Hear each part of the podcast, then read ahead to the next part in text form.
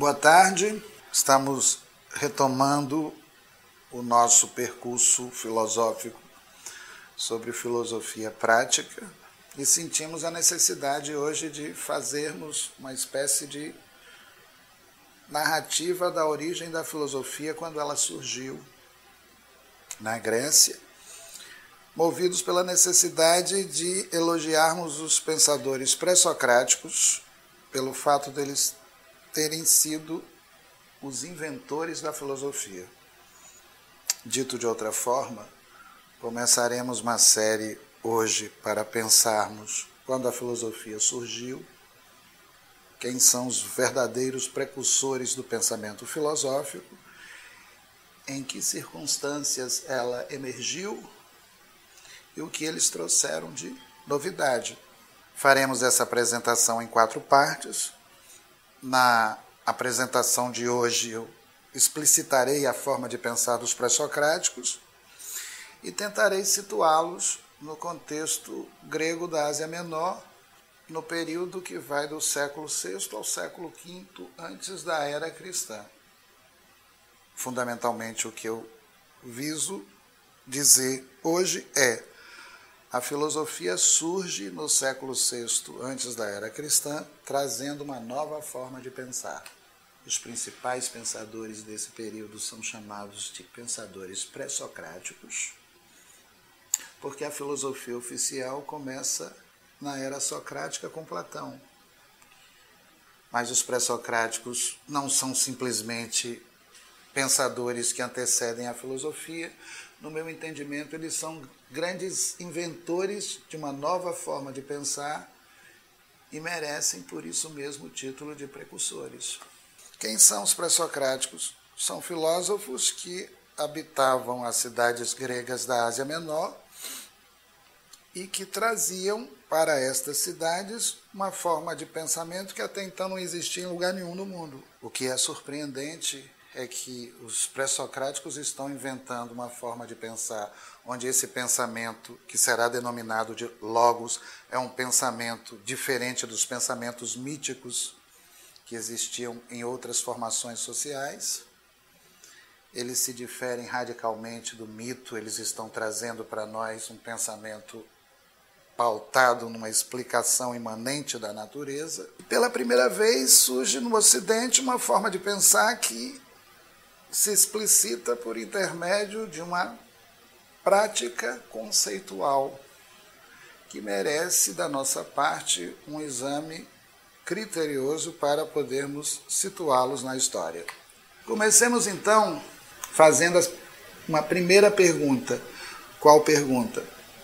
Qual a forma de pensar que os pré-socráticos inventam e que difere a filosofia de outros pensamentos? Os pré-socráticos inventam uma forma de pensar diferente da narrativa mítica, porque eles trazem pra, para a reflexão filosófica o conceito. Por exemplo, quando eu investigo o primeiro filósofo do qual nós temos registro, que é o Tales de Mileto, Tales de Mileto se apresenta na cidade grega como um filósofo que quer explicar a gênese ou a origem da natureza e para explicar a gênese ou a origem da natureza, ele vai formulando uma noção que explicite essa natureza sem recorrer a narrativas míticas.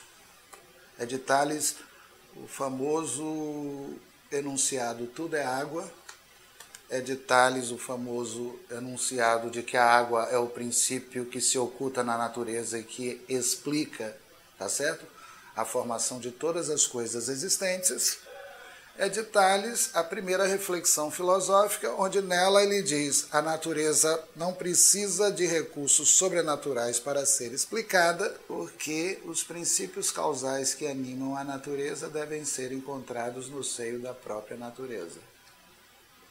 Qual a novidade desta forma de pensamento?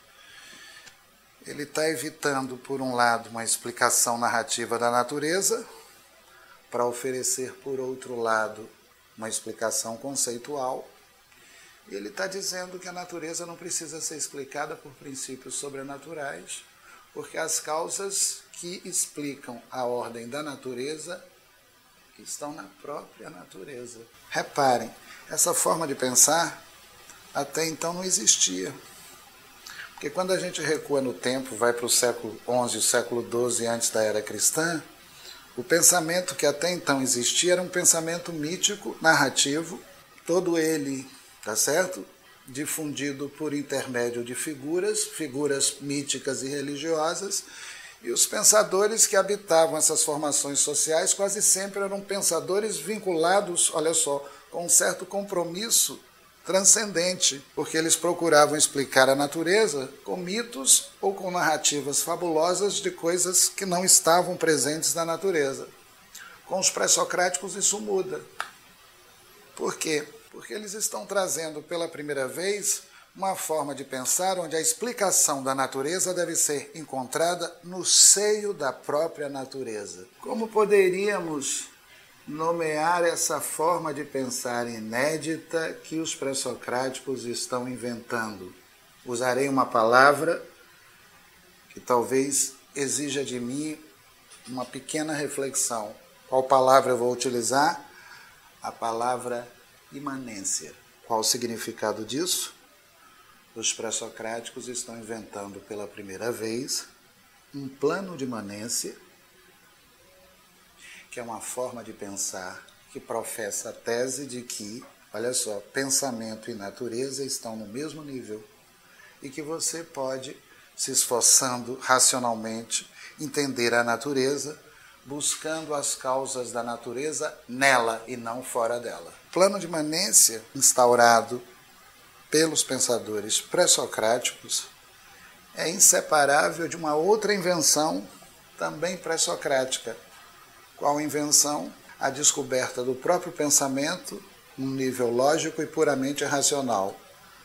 Ali onde o pensamento se liberta da transcendência mítica. Isso para mim é importante, porque me parece plausível dizer que se a filosofia tem alguma validade até hoje nas circunstâncias nas quais nós vivemos, uma das validades da filosofia é esta: a filosofia procura livrar o homem das superstições e das crenças em causas sobrenaturais, no qual o homem cai quando ele não se apropria da sua própria razão.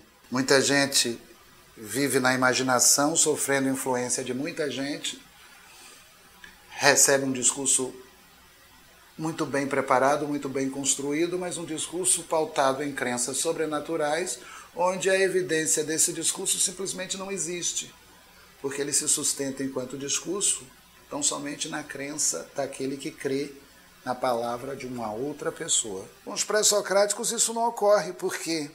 Porque a ideia fundamental que eles perseguem é a natureza não tem mistério, aliás, a natureza só tem mistério para pessoas ignorantes quando você se preocupa em tentar entendê-la, você vai chegar à conclusão de que a causa da natureza está na própria natureza.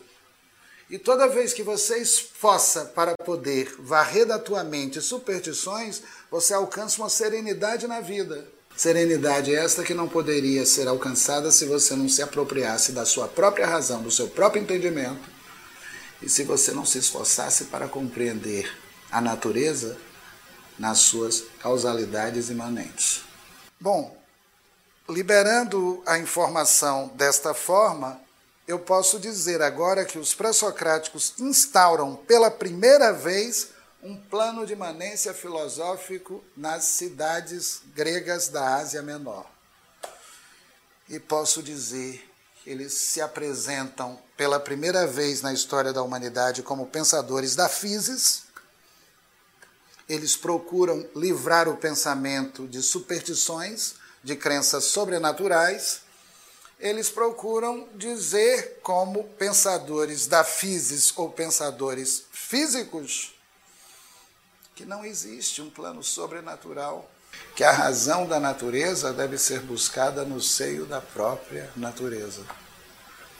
Quando você se esforça para explicar aquilo que a natureza é, você alcança uma certa serenidade na vida, porque toda vez que você alcança um nível reflexivo de compreensão da natureza, você vai se lembrando, vai se livrando com certeza de tudo aquilo que causa inquietação na sua alma.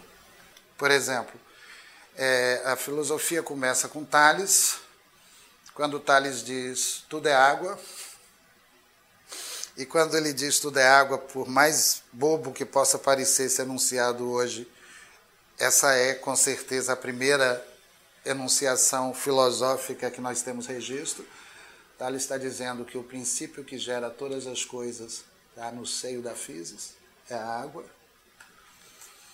Quando a gente estuda um outro membro da escola jônica que discutia com Tales e protestava contra Tales a ideia de que a água pudesse ser princípio, esse cara se chama Anaximandro. Anaximandro chega a dizer que o princípio gerador de todas as coisas não pode ser um elemento da natureza porque se fosse um elemento da natureza, nós teríamos que explicar como é que esse elemento vai se metamorfoseando para construir todas as coisas. E por isso mesmo ele decide nomear tal princípio com uma palavra que eu acho muito curiosa, uma palavra grega que eu vou tentar traduzi-la, apeiron. Apeiron, é bem interessante isso, apeiron, cuja tradução é o ilimitado, o que não tem peras. Quando ele diz aperon e traduz o ilimitado que não tem peras, o que que Anaximandro quer dizer? Que todas as coisas que têm limite vieram do aperon. Se todas as coisas que têm limite vieram do, apito, do aperon, se eu que tenho uma existência limitada, tá? eu surgi de um fundo ilimitado. Fundo ilimitado esse que é a própria physis. E todas as coisas que têm limite, que vieram do Aperon, ganham limite por isso, ao Aperon devem retornar. Ao Aperon devem retornar. É, Anaximandro está pensando a physis como o ilimitado, Anaximandro está pensando o Aperon como princípio, não tem nenhuma transcendência nisso, é imanência mas está pensando a existência como uma espécie, vamos dizer assim, de separação do ser vivo desse fundo ilimitado, dizendo que esse ser vivo deve voltar ao ilimitado ao término da sua existência. Tranquilo, né? Tá? Aí ele começa a dizer que a existência física ilimitada é um somatório de injustiças. Porque tudo que tem limite conhece sofrimento. Ao dizer que a existência física limitada é um somatório de, justiça, de injustiças, porque tudo que tem limite é, sofre, tá? ele está fazendo de alguma maneira uma espécie de avaliação moral do devir, ao dizer que o devir é um somatório de injustiças. Tá bem, né? Nessa avaliação moral do devir que ele está colocando, ele Anaximandro, ele já está introduzindo uma diferença em relação ao fisicalismo do Tales, que é o pensador anterior, mas nessa moralização que ele está fazendo do devir não existe nenhuma transcendência. Ele está dizendo que o ser humano é culpado porque ele se emancipou do ilimitado, que ele sofre por causa dessa emancipação. E que por isso mesmo ele deveria espiar as suas culpas ao longo da existência através de uma sucessão de sofrimentos e retornar ao morrer ao ilimitado da physis. É engraçado que um pré-socrático já esteja apresentando um tema que será polêmico dentro do contexto da filosofia pré-socrática. O fato é que vai existir, depois de Anaximandro, o mais polêmico de todos os pré-socráticos.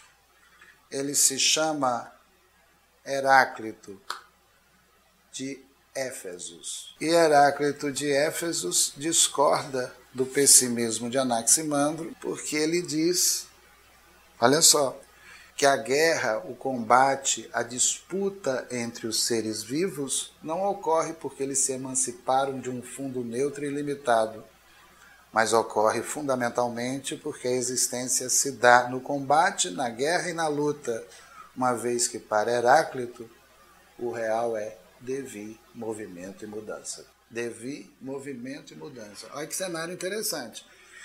O que, que eu estou fazendo nesse primeiro esforço? Eu estou apresentando três pensadores pré-socráticos. O primeiro pensador é Tales, o segundo pensador é Anaximandro, o terceiro pensador é Heráclito. Eles divergem entre si.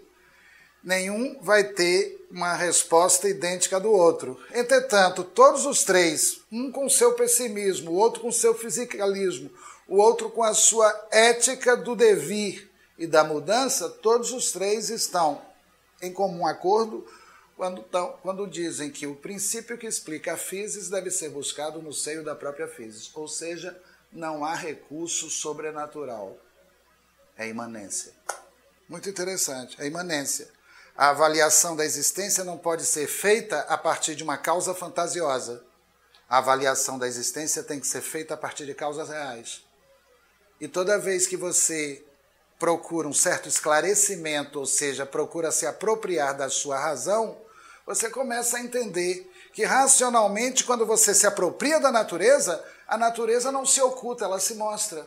Que a ideia de uma natureza oculta advém da ignorância de um ser humano. Quando você começa a explicar os princípios da natureza a partir dela própria, a natureza se apresenta para você, olha só, ou como Devi, ou como Aperon, ou como água, pouco importa a versão que esteja sendo apresentada nessa primeira exposição, mas o princípio que irá explicá-la é imanente a ela própria.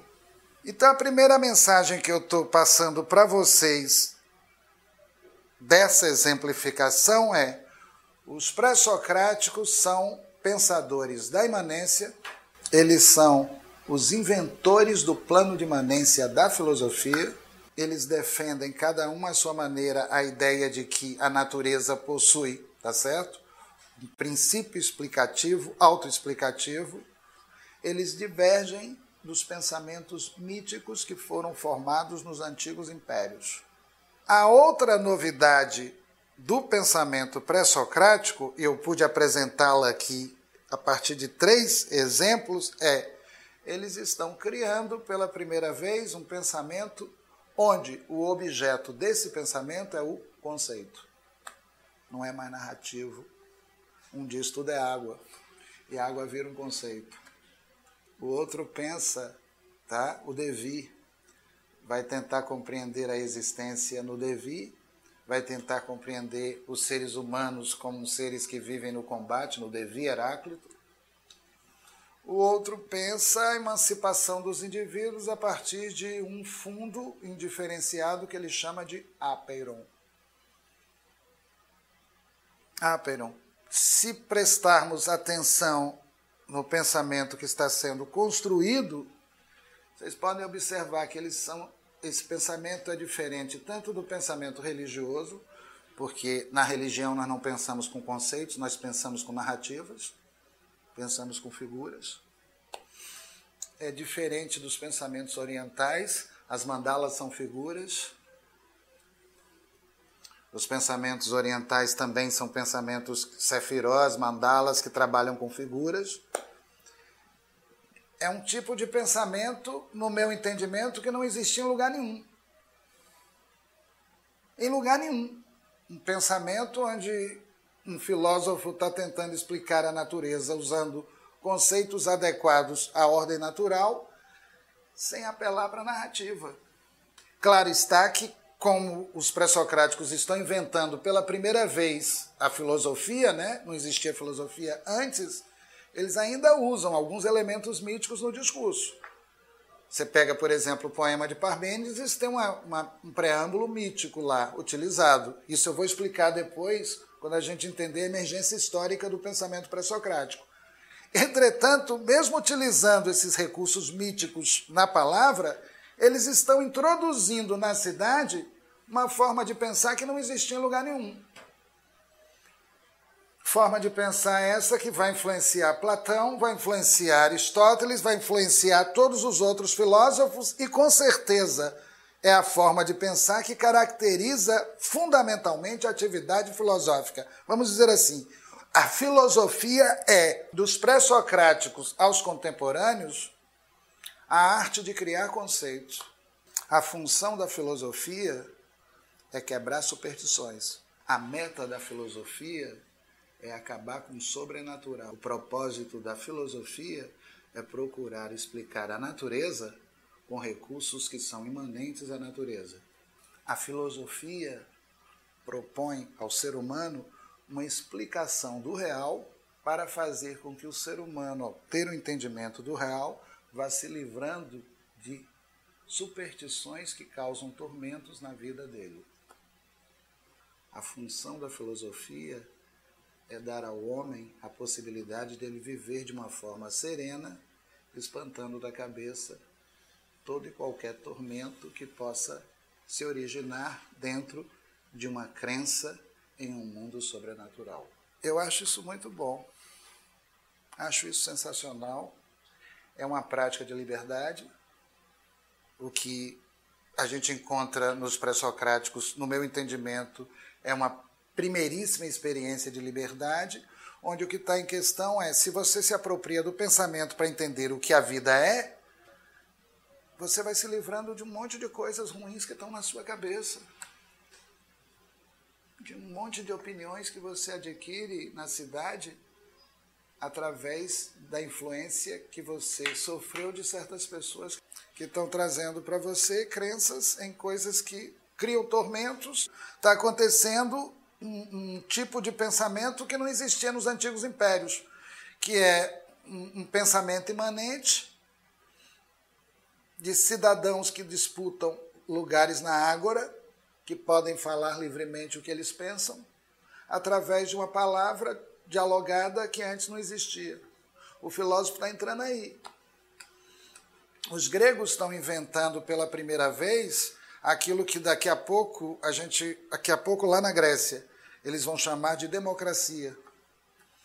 Um meio de discussão pública, que eles chamavam de ágora, tá? Um meio de amizade, de rivalidade, um meio de manência, de disputa de opiniões, e o filósofo que está vindo de fora está aparecendo aí nesse meio está aparecendo nesse meio e trazendo uma palavra curiosa, dizendo assim: não olhem para cima, não olhem para a natureza. Vocês fazem parte, como cidadãos, de uma natureza que é muito maior e que é preciso pensar. Não se sinta um ser humano distinto da natureza, mas saiba que tudo que você faz na cidade, você pode fazer melhor se você entender que, enquanto cidadão, você pode ter uma compreensão da natureza sem superstição. Essa é a lição que eles estão trazendo. Essa é a lição que eles estão trazendo, essa é a lição que Heráclito está trazendo, essa é a lição que Anaximandro está trazendo, que Tales está trazendo. Eles estão dizendo, dentro da cidade grega, que existe uma outra forma de pensar que não é vertical, que é horizontal. Foi lá que nasceu tudo isso. Essa polêmica toda que está hoje no Brasil. É, se houver liberdade de pensamento, vai haver filosofia, vai haver possibilidade de esclarecimento. Quando tem tirania, isso tudo acaba. Acaba. E a filosofia. Tem muitos filósofos que são doutrinários, mas a filosofia não é doutrinária, porque a função da filosofia é despertar o pensamento. É um sistema de pensamento que você abraça para fazer suas escolhas. Tem filósofos que não lhe dizem respeito, você não vai gostar deles, tem outros filósofos que vão te afetar de alguma maneira. E o interessante em filosofia é que cada filósofo traz uma maneira própria de pensar para evitar um consenso global. O que é o que torna a filosofia, no meu entendimento, bem interessante nesse aspecto. Aí, quando a gente estiver estudando Heráclito, Heráclito é um pensador do devido à polêmica ele diz que o repouso é uma ilusão, vida é tensão. Ele pensa assim: vida é tensão, a, morte de um ser vivo é a eliminação da tensão que mantinha o ser vivo vivo. E que ao longo da nossa vida, querendo ou não, nós estamos lutando com outros seres. Seres estão invadindo o nosso corpo, nós hospedamos milhares de bactérias, tá certo? E temos que matar seres vivos para comermos, porque os seres vivos se alimentam de seres vivos. E que esse combate que caracteriza a existência como um todo não é uma injustiça, é da própria existência. Quando ele diz que a polêmica está em todo e qualquer ser humano, porque está mesmo, tá? em todo e qualquer ser humano, porque está mesmo, ele começa a ter uma descrição da natureza extremamente original, que nunca existiu. Assim, a luta entre os seres vivos faz parte da vida. O movimento que acolhe cada um dos seres humanos faz parte da vida como um todo. A existência ocorre na mudança, no dever. É um polêmico genial. Está lá no contexto dos filósofos pré-socráticos. Ele nasceu na cidade de Éfeso. Ele é classificado por nós como um dos membros da escola jônica e é aquele pensador tão polêmico que está olhando para a natureza sem assombro. Ele está dizendo tudo isso que causa assombro no ignorante, para mim faz parte da natureza. Por quê? Porque o mundo físico, o mundo natural, a natureza como um todo, é movimento, é devir, é mudança. E o dia em que a gente acolher a mudança e aprender a viver na mudança, a gente para de se queixar da vida. Porque vida é movimento. Entendeu? Essa é a ideia. Talvez a palavra mais difícil para a gente aqui, e talvez tenha, eu tenha deslizado um pouco aí, é o que é a imanência. Porque tem uma palavra que vem na nossa cabeça e que a gente entende com muita facilidade, que é a palavra transcendência. Por quê? Porque ela foi ensinada a gente durante vários séculos de tradição.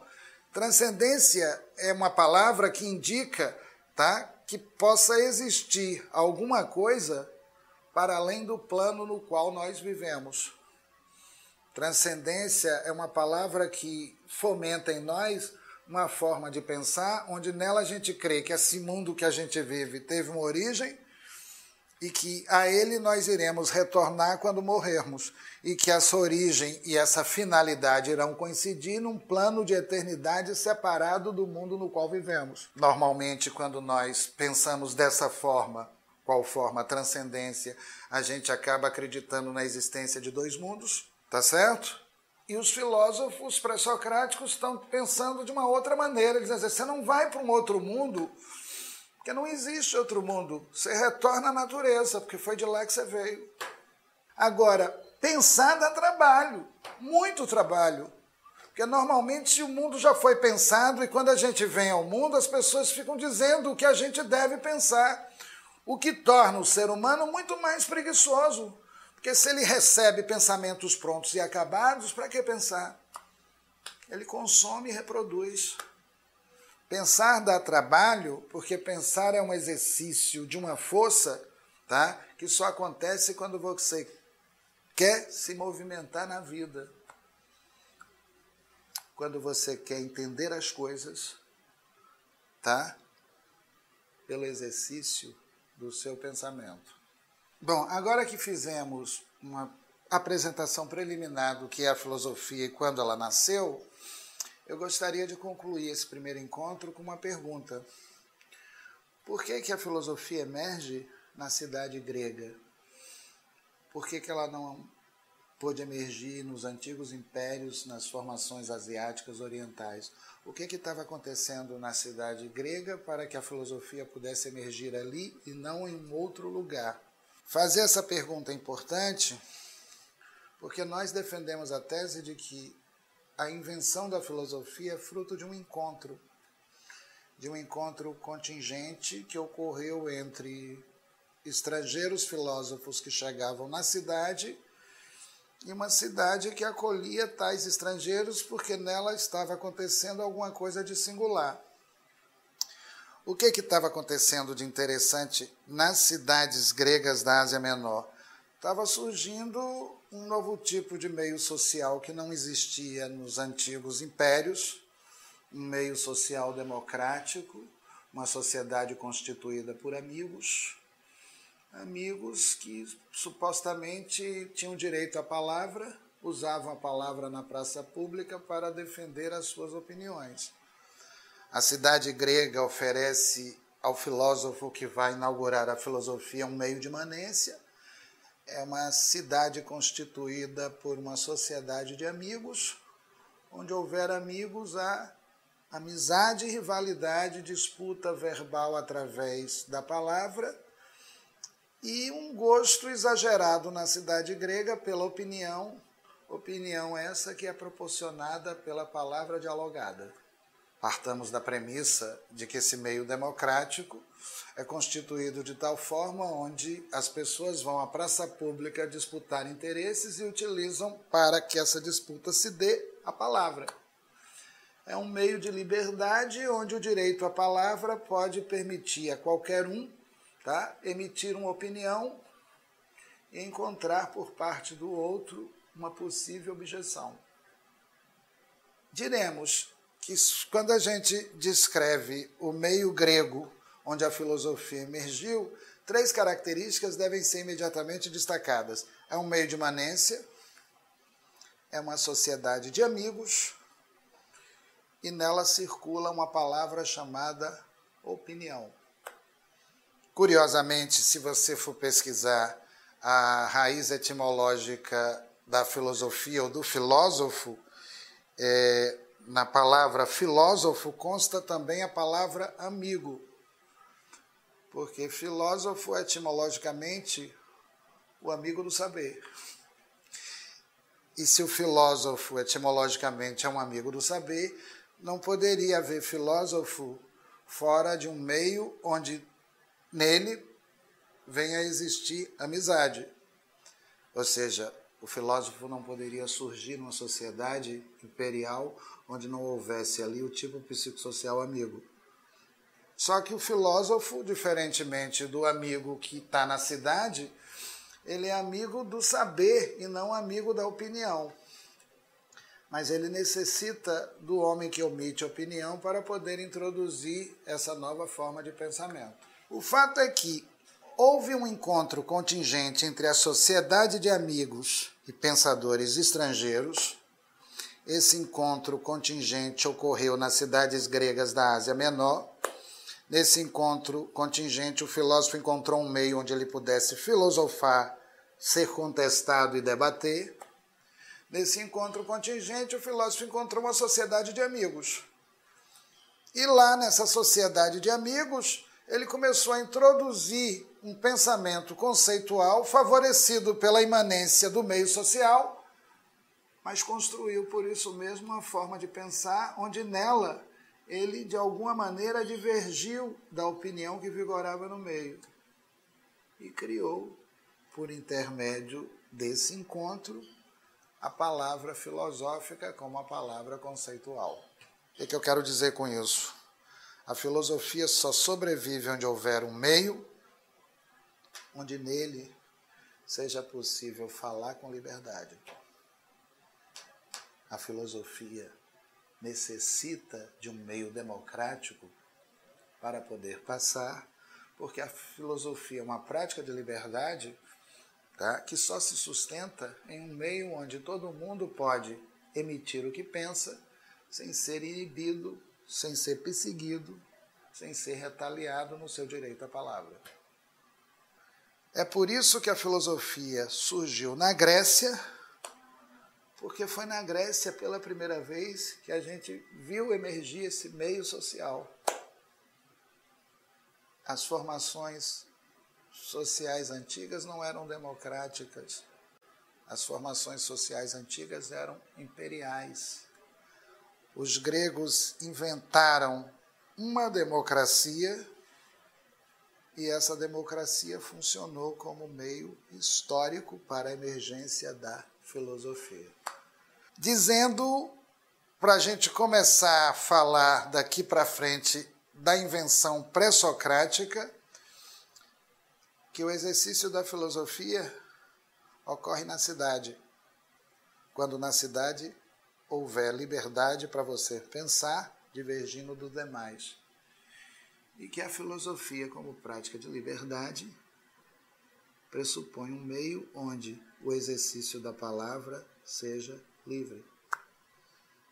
A diferença fundamental entre o discurso filosófico e a doxa é que o discurso filosófico traz para o plano da discussão o conceito e dar ao homem da opinião a possibilidade dele pensar de uma forma mais ampla.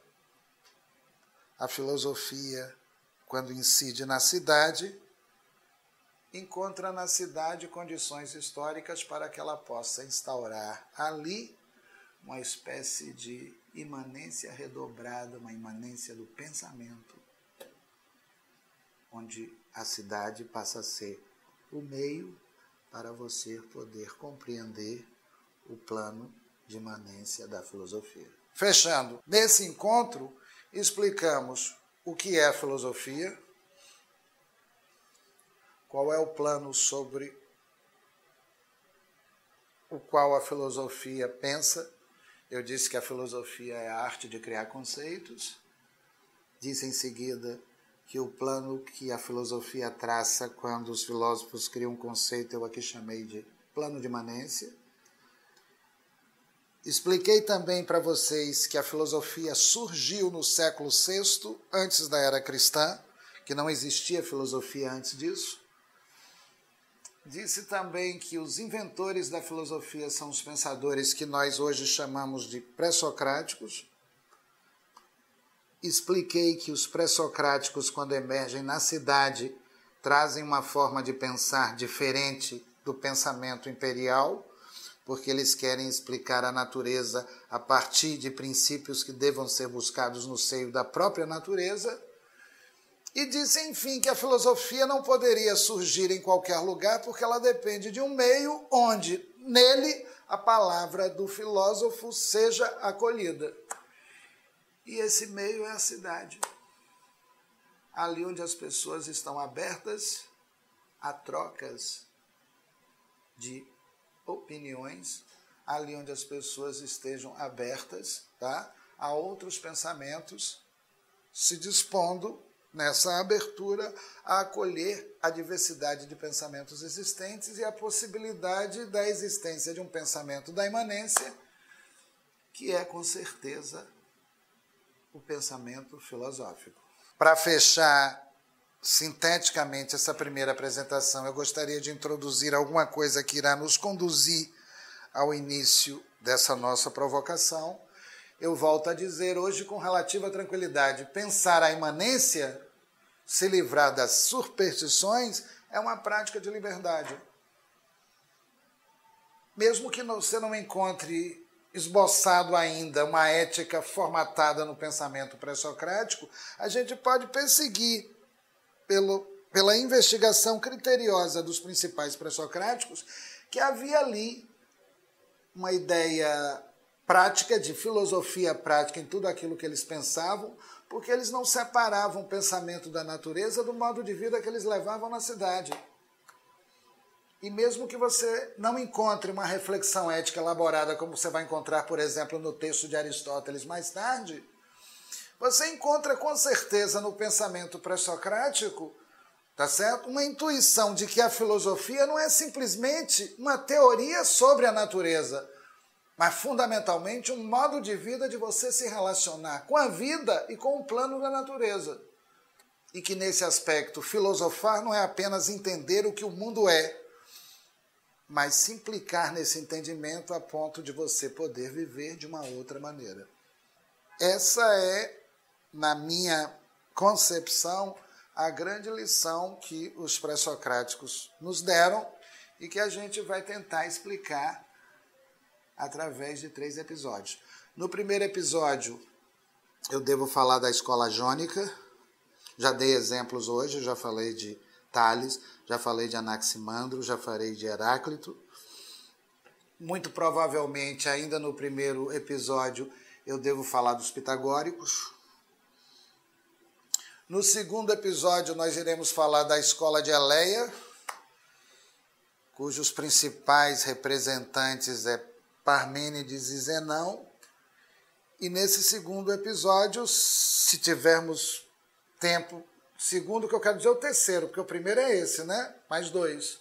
Nesse terceiro episódio, se tivermos tempo, nós vamos falar também é, dos pluralistas, que são Empédocles e Anaxágoras E vamos fechar esse bloco dos pré-socráticos falando dos, falando dos atomistas gregos,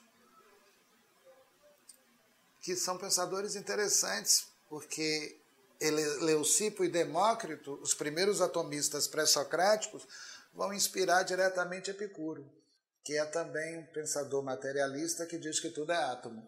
Quando nós estivermos estudando esses pensadores pré-socráticos em bloco, minha preocupação será, tá certo? Extrair de cada um deles uma, uma espécie de intuição ética. Por que, que Heráclito critica Anaximandro? Por que, que Heráclito enxerga em Anaximandro um pessimismo com relação ao Devi?